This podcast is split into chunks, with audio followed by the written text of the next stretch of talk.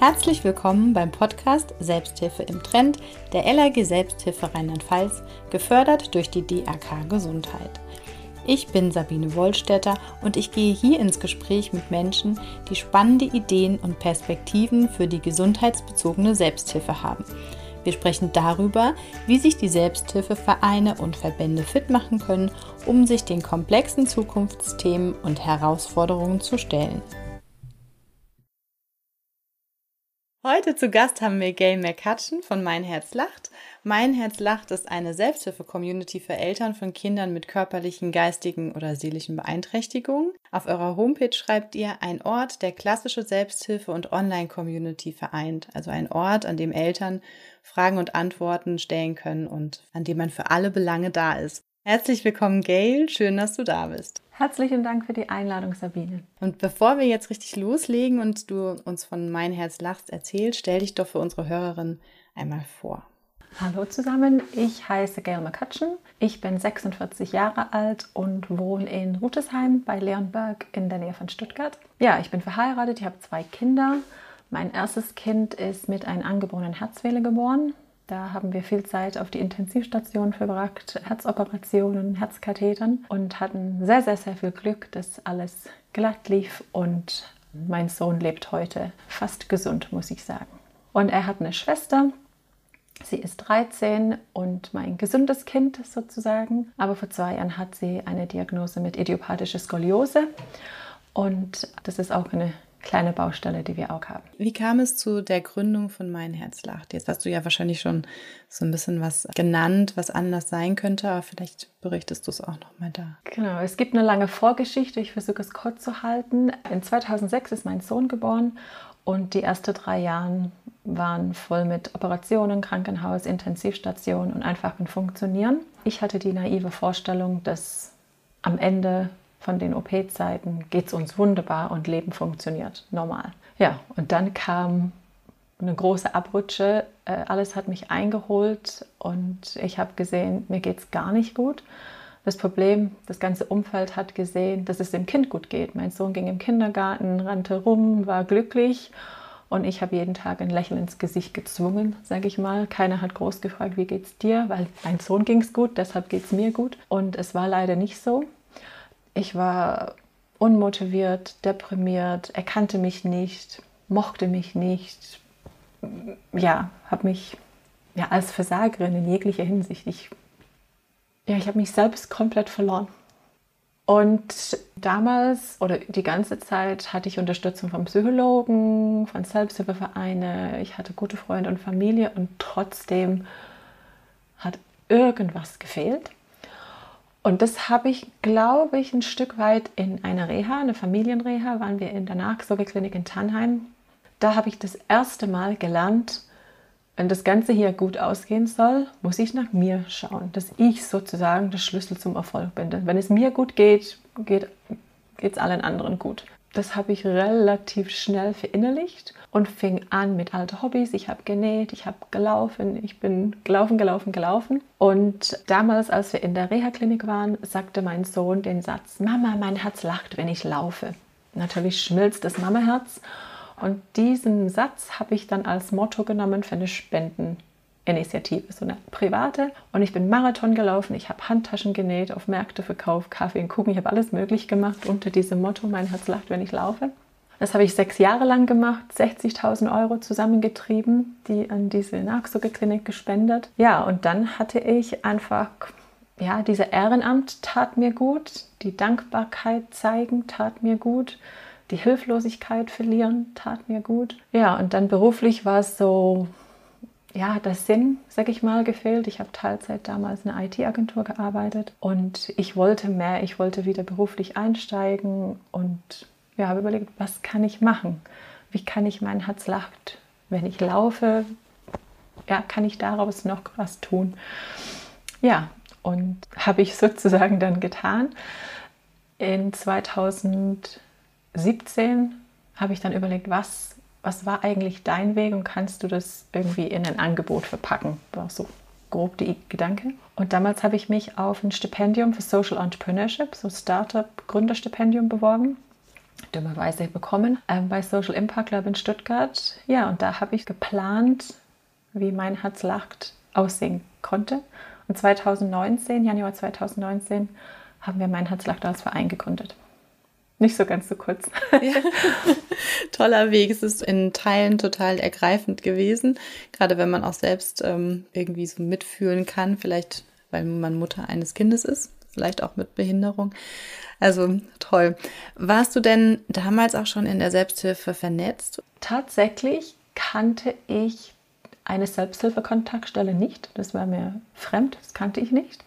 Aber ich war oder ich bin immer noch in drei Selbsthilfevereine für herzkranke Kinder. Einmal hier lokal in Stuttgart, einmal in dem Bundesverband und in eine weitere in Karlsruhe. Und war sehr dankbar für die Unterstützung, die ich vor allem in der, bei der IDHK, das ist der Verein in Stuttgart, ähm, erhalten habe. Und da war aber natürlich der Fokus auf das Thema herzkranke Kinder. Und zu der Zeit war es sehr, sehr wichtig, weil ich natürlich Fragen hatte, wie sieht es aus mit der Schule? Wir hatten tolle Kardiologen, wo ich alle medizinische Fragen stellen konnte. Das heißt, ich habe mich zum Thema Herz sehr, sehr gut aufgehoben gefühlt in der Selbsthilfe und halte immer noch Kontakt zu dem Vorstand, die mittlerweile, glaube ich, äh, über 70 ist. Aber der Fokus auf meine Bedürfnisse hat trotzdem etwas gefehlt. Und die Selbsthilfe-Kontaktstellen und dass die Paritätische Wohlfahrtsverband auch ähm, Selbsthilfeorganisationen äh, unterstützt oder einen Bereich dafür hat, das wusste ich nicht. Das habe ich tatsächlich in meinen Recherchen und Netzwerkarbeit und viel Rumfragen erfahren während dieser Stipendiumzeit. Genau, das heißt, ich war selbst aktives Mitglied in einem Verein, aber sonst mit der Selbsthilfewelt an sich gar nicht, war mir tatsächlich fremd. Und wenn du jetzt auf das guckst, was du gegründet hast und was da entsteht, ich nehme mein Herzlacht als zumindest perspektivisch bundesweiten Verein auf oder war? Ist das auch das Ziel? Oder was war deine Perspektive für mein Herzlacht, als du sie damals gegründet hast? Ich habe tatsächlich damals, während dieses Stipendium, war eine Sache, die wir gelernt haben, wenn du eine gute Idee hast, denk groß. Dann ging es immer, ja, Finanzierungsmodelle mit 5 Millionen und ich so, hä? Ich brauche doch 500 Euro. Genau, das heißt, erstmal bei diesem Stipendium müssen wir groß denken. Und dann habe ich natürlich einen riesen Businessplan, überall meine Elterngruppen, meine digitale Angebote. Und ich habe tatsächlich mich selbst eingeladen zu einer Krankenkasse in Baden-Württemberg und habe meinen Plan vorgelegt so, das ist mein Plan. Ich glaube, der war 350.000 Euro, stand als Zahl dahinter. Und die Dame hat gemeint, wow, mega, hört sich ganz toll an, aber so funktioniert die Finanzierung nicht. Sie müssen mit einer lokalen Selbsthilfegruppe anfangen. Und ich so, okay. Ja, und dann war es sozusagen zurück zum Start und ich habe einfach ein paar Mamas, die ich vage kannte oder Mundpropaganda in unserem Ort, gesagt, hey, habt ihr Lust auf ein Treffen? Und wir haben uns in einem lokalen Buchladen getroffen. Und das war zu sagen den Gründungstreff von Mein Herz lag in Rutesheim. Ja, das haben wir ein paar Mal gemacht. Und wie gesagt, mein ursprüngliches Ziel war groß. Dann war es wieder sehr, sehr klein. Und jetzt sind wir wieder am Stück für Stück aufbauen. Mittlerweile ja, der Plan ist bundesweit. Baden-Württemberg haben wir schon relativ gut aufgebaut. Und jetzt langsam fangen Rheinland-Pfalz, Niedersachsen und Bayern, NRW scheinen so die nächste Bundesländer, die einfach von Wachstum am schnellsten sind. Und wie gestaltet ihr den Wachstum? Mit zu wenig Personal. Wir gehen so vor, eins ist eine strategische Ausrichtung und eins ist ein bisschen organisch. Das heißt, wenn wir zum Beispiel neue Mitglieder in einem neuen Gebiet gewinnen, die mittlerweile überall sein kann, dann versuchen wir da erst dann den Netzwerk zu starten, weitere Eltern zu finden, Flyers zu verteilen, in Social Media zu pushen. Das heißt, wir haben so unsere Wege, wie wir an Mitglieder kommen. Zum Beispiel jetzt haben wir in Berlin, glaube ich, eine Handvoll Mitglieder und jetzt wollen wir mit diesen Mitgliedern sozusagen diese, diese Gruppe aufbauen. Es ist etwas zufällig, das heißt zum Beispiel in NRW haben wir relativ viele Mitglieder, aber alle an unterschiedlichen Standorten. Das ist etwas schwieriger für die Gruppenaufbau. In Bayern ist es etwas anders, weil viele sind verstärkt in und um München. Genau, das heißt, wir gehen momentan so nach Priorität. Da, wo wir die meisten Mitglieder haben, die sind die erste Priorität für den nächsten Aufbau von einer Gruppe. Weil wir haben, glaube ich, Mitglieder mittlerweile in über 50 Land-Stadtkreisen ich kann nicht 50 Gruppen gleichzeitig aufbauen. Das ist mit den Kapazitäten, die wir haben, einfach nicht möglich. Und deshalb werden Prioritäten gesetzt. Das ist bestimmt auch ein spannender Aspekt. Wie viel Manpower hast du denn bei Mein Herzlacht? Ich bin mittlerweile in Vollzeit angestellt. Ich habe zwei Damen, die über Projektfinanzierung oder über Stiftungen finanziert werden, die 60 Stunden im Monat arbeiten. Und dann haben wir, glaube ich, vier 450 Euro Stellen. Und die zwei weitere, die mit einer Übungsleiter in Ehrenamt sich für uns äh, aktivieren. Das heißt, das Team sind neun Personen mit mehr oder weniger Stunden. Genau, wenn man das bundesweit aufbauen möchte, so wie du es gerade beschrieben hast, jetzt auch nicht genau die Anzahl von Personen, die da wahrscheinlich notwendig für ist. Wir brauchen für gewisse Bereiche brauchen wir mehr tatsächlich. Ja, und natürlich viele Ehrenamtliche, die die Gruppen leiten. Genau, da sind wir gerade dran. Jetzt hast du ja schon geschrieben, wie ihr Gruppen aufbaut. Was passiert, wenn man neues Mitglied ist bei Mein Herz lacht? Wenn man neues Mitglied ist, versuche ich noch, das wird ein bisschen schwierig, dass ich tatsächlich als Vorstand alle persönlich begrüße. Das heißt, ich rufe alle an und höre erstmal, wer sie sind, was bedrückt sie. Und meistens, es gibt immer Themen, sage ich mal, bei unserer Zielgruppe, dass ich gleich schon eine Lösung bieten kann. Ist es eine Adresse, ist es eine Vernetzung, ist es jemand anders im Verein? Es ist einfach ein Wissen, das ich weitergeben kann. Das ist sozusagen das erste Schritt. Wenn wir eine lokale Gruppe haben, dann nehme ich diese, dieses Mitglied in der, in der Gruppe auf und erkläre und prüfe mal, ob sie sich auf unserer Plattform sich registriert haben und eingeloggt haben, ähm, damit sie wiederum von den digitalen Angeboten profitieren können. Und da muss man sich halt selbst anmelden, damit unser Verwaltungsaufwand zumindest etwas geringer bleibt. Genau. Und dann, wie gesagt, dieser Anruf ist tatsächlich sehr wichtig, weil das mit den Login, dass es funktioniert. Nicht, wenn man Mitglied wird, man nimmt nicht unbedingt das Gesamtangebot wahr, sondern man hat vielleicht eine Sache gesehen, denkt, hey, das ist cool, mache ich mit. Aber es kann sein, die wissen nur, dass wir ein Seminar haben. Kann sein, die wissen nicht, dass wir lokale Gruppen haben. Kann sein, sie wissen nicht, dass wir eine Beratungsstelle haben. Das heißt, ich versuche in diesen Anruf zu sagen, ist euch klar, was ihr für eure Mitgliedsgebühr bekommt und den Appell, das zu nutzen. Ich merke bei unserer Zielgruppe, die Eltern versuchen alles selber zu machen wir haben Beratungsstellen, wir haben die, oder eine Beratungsstelle, die auch bei Recherchen anpackt. Ja, aber wir können nur helfen, wenn Hilfe gerufen wird. Wir können natürlich viel pushen, aber letztendlich die Beratungsstelle lebt davon, dass einer den Telefon in der Hand nimmt und anruft und sagt, ich brauche Hilfe in ABC.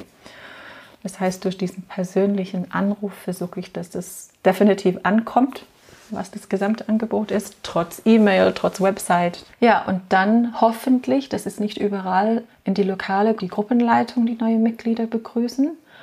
Wenn es noch keine Gruppenleitung gibt, was in einigen Fällen beim Aufbau tatsächlich ein Fakt ist, dann versuchen wir individuell über unterschiedliche Möglichkeiten, dass wir den Kontakt noch warm halten mit den Mitgliedern. Das heißt, der Kontakt zu den Mitgliedern ist relativ eng. Ähm, alle sind bekannt, persönlich bekannt. Und im Team, zum Beispiel meine Kollegin Claudia kümmert sich um die Seminare. Es sind viele, die dann an die Seminare teilnehmen, obwohl es vielleicht noch keine lokale Gruppe ist und somit fühlen sie sich trotzdem als Teil der Community. Einige stellen Fragen an die Beratungsstellen und fühlen sich dadurch unterstützt. Das heißt, vielleicht nicht jeder kriegt das Gesamtangebot, aber nimmt, was die brauchen oder nimmt nur das, was sie aktuell bieten können so wie es ist. Man weiß seinen, seinen Bedarf, sein Zeitbudget auch als Mutter, als Vater. Und dann schaust du das so oder ihr schaut dann, dass man quasi auch weiß, welches Angebot man in der Zeit oder die Frage, die man gerade hat, nutzen kann. Ja, es gibt tatsächlich, oft merke ich, dass Mitglieder gar nicht wissen, welche Fragen sie stellen müssen oder teilweise gar nicht wissen, welches, welche Fragen sie haben. Ja, oft fehlt einfach ein Grundwissen um die Frage zu stellen. Manchmal ist es, ich weiß, dass irgendwas fehlt, ich weiß, dass es mir nicht gut geht, aber ich kann nicht sagen, an was es liegt. Und gerade in diese Willkommensgespräche, so nenne ich sie, hört man das raus. Und über ein, zwei Fragen halt, ja, ja, genau, ja, genau so ist es. Ich bin einsam. Ja, aber die haben das Wort vielleicht nicht genutzt oder genommen, ja. Ja, oder mir fehlt ein Wissen in gewisse Bereiche, ja. Oder ich weiß nicht, was mir zusteht. Das ist so viel, es sind in jeglichem Lebensbereich sind Fragen meistens. Jetzt kann ich ja hier vielleicht kurz mich outen, dass ich auch selbst Mitglied bei Mein Herz lacht bin. Von daher weiß ich ja, dass ihr auch thematische Gruppen habt. Zumindest ähm, eine, in der ich bin. Was, was habt ihr da für ein Angebot? Weil das ist ja wahrscheinlich auch, wenn es jetzt noch keine lokalen Gruppen gibt, eine Möglichkeit, Mitglieder zu vernetzen zu bestimmten Fragestellungen oder Themen, die die sie betreffen. Genau, und das ist auch ein Hauptgrund, warum wir das Angebot, das ist aber sehr, sehr neu, das ist wirklich so eine Aufbau-Pilotphase, sage ich jetzt. Unser Konzept allgemein ist, dass wir Eltern vernetzen und ihre Bedürfnisse stehen im Fokus. Das heißt, die Krankheiten sind an sich erstmal ausgeblendet, aber wir merken Eltern zum Beispiel, wenn die Kinder nonverbal sind, dass die bestimmte Fragen haben, um bestimmte Herausforderungen haben und Wissen benötigen. Das heißt, wir versuchen, die miteinander zu vernetzen, weil sie meistens mehr Wissen haben als ich. Ja, mein Kind redet, somit habe ich gar kein Wissen in diesem Bereich, außer was ich von alle Mitglieder gelernt habe. Das gleiche ist, wir haben eine Gruppe gestartet, Erwachsenwerden mit Behinderung. Das heißt, da ändert sich medizinisch die Versorgung, man verlässt die Schule, Thema Arbeit, Thema Sexualität, Thema Auszug, Freundschaften, Freizeiten. Da merke ich, sind sehr, sehr große Fragen, sehr, sehr große Wissenslücken. Und Alleinerziehende steht in der Planung, aber für uns, wir merken das einfach, ohne Gruppenleitung wird es nicht funktionieren. Und deshalb müssen wir uns erstmal um eine Gruppenleitung kümmern. Aber die Anfragen sammeln sich gerade für das Thema Alleinerziehend, weil in unserer Zielgruppe sind tatsächlich eine höhere Anteil alleinerziehender Eltern. Ja, ja, spannend, weil das ja doch tatsächlich auch, jetzt habt ihr ja, seid ihr kein spezifischer Behinderungs- oder Diagnosespezifischer Verein, sondern äh, für alle sozusagen da. Und dann ist ja hier auch ganz interessant, dass sich Eltern treffen mit Kindern, die unterschiedliche Beeinträchtigungen oder Behinderungen haben in den Gruppen. Und nochmal ein ganz anderer Austausch stattfindet, wahrscheinlich als in anderen Selbsthilfegruppen möglich ist, so in dem Rahmen. Ja, das ist so auf die eine Seite bin ich der Meinung und die Erfahrung bestätigt das, dass die Bedürfnisse der Eltern so ähnlich sind, dass man nicht nach Krankheit trennen muss. Klar sind leichte Unterschiede, das schon. Ob ich ein Kind mit Pflegestufe 5 habe oder ein Kind mit ADHS. Die sind schon unterschiedlich, aber die Herausforderungen sind da. Und ähm, ja, und das andere ist, wir zwingen, das hört sich ein bisschen böse an, aber so ein bisschen tatsächlich ein bisschen Zwang, dass die Eltern nach sich schauen. Und das ist die Erfahrung, die ich selber gemacht habe. Ich habe immer versucht, alle anderen, dass es alle anderen gut geht, während ich untergehe. Und wenn ich als Mama, wenn es mir als Mama nicht gut geht, wie soll es mein Kind gehen? Ja, der will auch eine glückliche, zufriedene, nicht gestresste Mama. Idealerweise. Idealerweise. Jetzt ähm, ist ja eine große Herausforderung in Selbsthilfevereinen auch die Aktivierung von Mitgliedern. Was macht ihr? Was schon viel berichtet gerade. Und was, was macht ihr darüber hinaus noch, um eure Mitglieder zu involvieren? Erstens, die Gruppenleitungen sind natürlich ein ganz wichtiger Punkt. Das heißt, wir versuchen überhaupt in erster Linie die Eltern zu vernetzen und aus dieser Gruppe von Mitgliedern herauszuhören, wer könnte sich vielleicht engagieren und bitten dann aktiv drum. Dafür haben wir ein Schulungskonzept entwickelt, damit wir sozusagen als Motivation, dass sie sich trauen, sozusagen die Aufgabe zu übernehmen. Das ist allerdings relativ neu. Wir haben einen Newsletter, die von unseren tollen Angeboten berichtet, gerade damit sie die Angebote wahrnehmen. Und ich merke, die Mitglieder, die die Angebote wahrnehmen, sind die, die am motiviertesten sind. Das heißt, sie merken, aha, das Angebot tut mir gut, dann sind sie natürlich sehr überzeugend in der Weiterempfehlung. Die aktivsten Gruppenleitungen, die nehmen auch die Angebote selbst wahr, profitieren davon und geben sozusagen das weiter und treiben ganz viele neue Mitglieder ein. Da ist unsere Gruppenleitung Leslie in Stuttgart wirklich vorbildlich. Die geht zu Schulen, macht Elternabende. Ja, sie verkauft uns sehr, sehr gut, egal, egal wo sie unterwegs ist. Und dann haben wir ein anderes Mitglied, die, wir hatten neulich einen Markt der Möglichkeit, wo wir alle Akteure aus der Umgebung zusammengetrieben haben, die Angebote für Eltern von Kindern mit Beeinträchtigung haben. Und da merke ich, ja, kann ich mithelfen am Stand, bin ich dabei. Das heißt einfach die, ich glaube, die Zufriedenheit unserer Mitglieder, dann kommt es, sage ich mal, von alleine, dass sie sich, wie gesagt, bei der Markt helfen oder uns weiterempfehlen. So richtig aktiv anpacken, mit Aufgaben übernehmen, ist es weniger weil wir das so im Team so aufgestellt haben. Das heißt, ich brauche keine, der jetzt sich engagiert und Buchhaltung macht. Oder ich brauche keine, der kommt und sagt, hey, ich backe Kuchen für euch, dass ihr ein paar Spenden eintreibt, sage ich mal. Das ist im Team tatsächlich sehr gut gedeckt von diesen klassischen Vereinsaufgaben. Ähm, aber damit sie überhaupt an die Angebote Teilnehmern. Ich weiß, dass oft ein Problem ist, dass man nicht zum Termin kommt oder da ist wenig Kontakt zwischen den ähm, Teilnehmern. Ja, es ist unterschiedlich. Wir haben ein Newsletter natürlich, der rausgeht, unser Podcast. Das heißt, auch wenn wir nicht direkt in Kontakt mit den Eltern stehen, sind wir zumindest indirekt über die Medien mit denen verbunden. Und die lokale Gruppen sind natürlich dafür da, dass dieser persönliche Kontakt miteinander, wenn es nicht direkt mit dem Verein ist, das ist mit einem Mitglied vom Verein den Kontakt. Und die Seminare sind so regelmäßig und so interaktiv, dass die Mitglieder ja diese Gefühl der Zugehörigkeit haben, glaube ich. Und ich finde, das ist in einer Community, wie wir uns beschreiben, sehen, tatsächlich ganz wichtig. Wie kriegt ihr Rückmeldungen von euren Mitgliedern oder was sind so die Rückmeldungen, was kommt gut an? Zum Beispiel, wenn wir ein Seminar machen, stellt die Claudia immer im Nachgang eine ganz schnelle Umfrage digital. Ne? Schickt ein E-Mail, was fand ihr gut, ja, so eins bis fünf, so ganz, dass es wirklich schnell geht. Und da ist oft Platz für so eine freie Kommentar.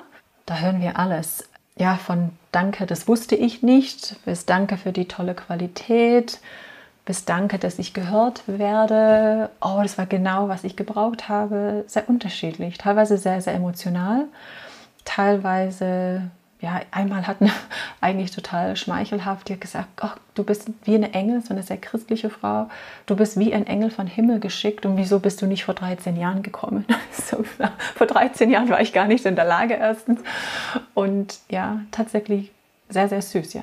Sehr dankbar, sehr dankbar. Irgendwie sehr motivierend wahrscheinlich auch. Dann. Natürlich, ja. Das heißt, wir fragen tatsächlich aktiv und natürlich einige kommen, kommen von sich, kommen ganz alleine, ja. Jetzt hast du schon viel auch von digitalen Angeboten äh, gesprochen. Jetzt hatten wir ja auch gerade eine Zeit, in der vieles digital stattgefunden hat und wir auch alle dran gewöhnt sind und sowieso durch die Medien, Instagram, Facebook und Co. uns auch sehr viel Informationen digital holen. Wenn du so drauf guckst, wie sieht so die Verteilung der Gesamtangebote an zwischen digitalen und Angeboten in Präsenz? Und es gibt natürlich ein Realitäts Vorstellung und es gibt dann den Traumvorstellung. Die Traumvorstellung war wirklich in jede Gemeinde dass es eine lokale Gruppe gibt, dass ich diese lokale Unterstützung, lokales Wissen, das Gefühl, ich bin nicht die Einzige hier, die anders ist. Aber momentan von der Balance, ja, ist eigentlich 50-50. Das ist wirklich diese, wir legen genauso viel Wert auf die lokale Gruppen als auf die digitale Angebote. Ich sage mal, die digitale Angebote werden klassisch die Seminare und lokal sind die lokale klassische Selbsthilfegruppen. Darüber hinaus natürlich die Beratungsstelle, die ist telefonisch und E-Mail, sage ich mal, zu erreichen. Ist das digital, ist das analog, so eine Misch. Und der Podcast natürlich äh, wird als digital durchgehen. Ja, aber wie gesagt, diese zwei Hauptangebote, lokale Gruppen und digitale Seminare, die haben bei uns die gleiche Wertung. Du hast ja zu Beginn gesagt, du warst selbst ganz zu Beginn auch in der klassischen, in Anführungsstrichen, Selbsthilfe vernetzt. Jetzt hast du mein Herz gegründet. Wenn du zurückguckst oder auch jetzt, du stehst noch im Kontakt mit dem Vorstand, meintest du, was sind so deine Ideen, die du heute hast für die klassische Selbsthilfe, so wie du sie erlebt hast oder vielleicht auch noch erlebst? Ich glaube, das Wichtigste, was die Selbsthilfe momentan braucht, ist die Vernetzung miteinander, untereinander. Das hatte ich jetzt ein gutes Beispiel vielleicht. Wir waren eingeladen vom Olga Krankenhaus, das ist das Kinderkrankenhaus hier in Stuttgart mit, der, mit den Chefärzten, mit den Krankenhausleitungen einfach, sag ich mal, eine Dankesveranstaltung an die Selbsthilfevereine und Fördervereine. Und jeder hat für sich sich ein bisschen präsentiert. Und dann eine kam, die, ähm, das ist das Tour Ginkgo, und sie hat gesagt, eigentlich müssen wir uns zusammenschließen. Und sie ist eine klassische Förderer, das heißt, sie hat keine Angebote für Eltern, aber sie treibt Geld ein, um das Krankenhaus zu unterstützen. Und sie hat gesagt, hey, wir können uns alle zusammenschließen, wir können uns alle einfach gemeinsam mehr Aufmerksamkeit für das Thema, gemeinsam Kampagnen durchziehen. Ja, ihr habt oft das Gefühl, in der klassischen Selbsthilfe oder krankheitsbezogene klassische Selbsthilfe, jeder kämpft ein bisschen für sich. Viele sind klein, haben Schwierigkeiten, neue Mitglieder zu gewinnen. Die Leitung wird älter, das neue Herausforderungen bringt. Und was ich auch, ich bin der Meinung, äh, diese Ehrenamt ist super, super wichtig. Aber ich finde, es muss die Möglichkeit geben, über diese Vernetzung, dass es professionalisiert wird. Weil wenn ich denke, alle unsere Mitarbeiterinnen auch wenn es nur ein paar Stunden sind, die sie arbeiten, die sind alle nicht am Arbeitsmarkt. Die haben alle keine Kapazität, keine Möglichkeiten, um flexibel zu arbeiten. Das gibt der Arbeitsmarkt leider nicht her. Und viele unserer Mitglieder sind einfach so mit sich beschäftigt, die haben gar keinen Raum, sag ich mal, für ein Ehrenamt.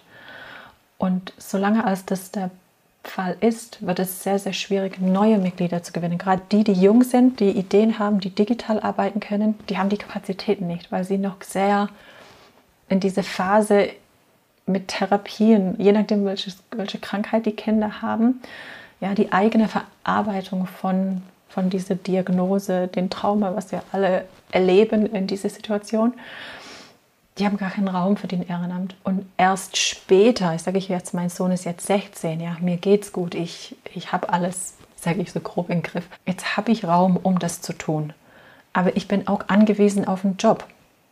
Und das heißt, ich kann entweder oder machen, ja. Und irgendwann habe ich den Mut gehabt, okay, ich muss kündigen, wenn, wenn das was wird, dann muss ich voll und ganz dahinter stecken. Und es fing natürlich in Ehrenamt an. Vollzeitjob in Ehrenamt ist ehrgeizig. Ich habe die Möglichkeit, weil mein Mann sozusagen für die finanzielle Sicherheit. Aber erstens muss man das haben. Und ich sehe das als schon eine große Chance, dass ich hatte, die vielleicht nicht jeder hat, um zu sagen, ich schmeiße meinen Job. Es ist egal, ob ich was verdiene weil das ist mir wichtig und ich glaube dran. Und deshalb kann ich das professionell aufbauen. Ich kann mich in Vollzeit dahinter stecken. Und das haben wirklich kaum Vereine. Die großen, die Verbände, klar. Aber die kleinen Vereine, da sind so viele tolle Ideen. Ich habe so viele Mitglieder, die Ideen haben. Ich werde mich selbstständig machen. Ich will einen Verein gründen. Ich werde, ja, da das Wollen und die Wille ist da. Aber wie soll ich das machen? Ich kann nicht dafür kündigen. Ich brauche das Geld ja, ich habe keine Zeit, weil ich mein Kind 24-7 pflege. Und diese Themen in der Selbsthilfe sind das, die gesundheitsbezogene Selbsthilfe vor allem. Ja, wir haben alle unsere normale Leben und diese extra Themen. Und da den Raum zu finden, das richtig dahinter zu stecken, das ist ja ein bisschen schwierig. Liebe Gail, es war total toll, dass du uns mitgenommen hast in das, was du aufbaust und was du schon aufgebaut hast. Noch eine letzte Frage für dich. Wie sieht für dich die gesundheitsbezogene Selbsthilfe der Zukunft aus? Ich möchte gern oder ich hoffe, dass es persönlich bleibt, weil in der Selbsthilfe braucht man einfach Vertrauen zueinander. Das heißt, diese nicht digitale, diese vor Ort lokale Gruppen, ich hoffe, dass sie alle überleben und sich nicht vor der Digitalisierung schrecken. Die sind so viel wert, die bringen so viel Gutes mit. Man muss an die eine oder andere Stelle vielleicht ja, irgendwas schrauben, mit anderen zusammentun. Ich sehe eine vernetzte Selbsthilfe, dass die zum Beispiel im Bereich Herzen, wo ich mich eher zu Hause fühle oder auskenne, dass die nicht sich als Konkurrenz sehen. Jeder braucht neue Mitglieder, jeder braucht Finanzierung, ja. Aber wenn man sich zusammenschließt, gemeinsame Projekt macht, sich gegenseitig das Wissen weitergibt. Ich habe die Tage mit Philipp Julius Verein, auch ein ganz bekannter Verein, was Selbsthilfe angeht. Und ich habe alles erzählt, was ich weiß. Es hilft mir nicht, das Wissen zu behalten. Wenn ich weiß, wie eine Förderung funktioniert oder wo es Geld gibt, dann erzähle ich, hey, ich sehe euch nicht als Konkurrenz, sondern wir wollen, wir haben alle die gleichen Ziele. Genau, das vielleicht. Wir haben alle die gleichen Ziele, wir sollen uns nicht selbst im Weg stehen. Ja, ja unterstützt deinen Nachbarverein. Ja, es kommt zurück. Und, äh, und natürlich, dass die Digitalisierung, ich sehe das als Chance und nicht als Zwang. Und es bringt Gutes, es bringt auch Schlechtes. Facebook, Insta als Selbsthilfe halte ich gar nichts von. Wir nutzen es als Medientool, aber es hat seine Berechtigung, aber es kann auch sehr einsam sein. Und deshalb wieder zurück zum persönlichen Kontakt. Das muss bei der Selbsthilfe behalten bleiben. Vielen Dank, Gail. Das ist tolles Gespräch, tolle Sachen, die du erzählt hast, einen tollen Verein, den du aufbaust und auch eine tolle Zukunftsperspektive für die Selbsthilfe. Schön, dass du da warst heute. Herzlichen Dank für die liebe Komplimente. Tut gut zu hören. Vielen Dank auch an euch, unsere Zuhörer, dass ihr heute dabei wart. Wie hat euch die Folge gefallen? Schickt uns doch gerne eine E-Mail oder hinterlasst einen Kommentar auf YouTube. In der nächsten Folge treffen wir Johanna Rothmann vom Social Innovation Center Kaiserslautern. Wir freuen uns auf euch. Bis dahin.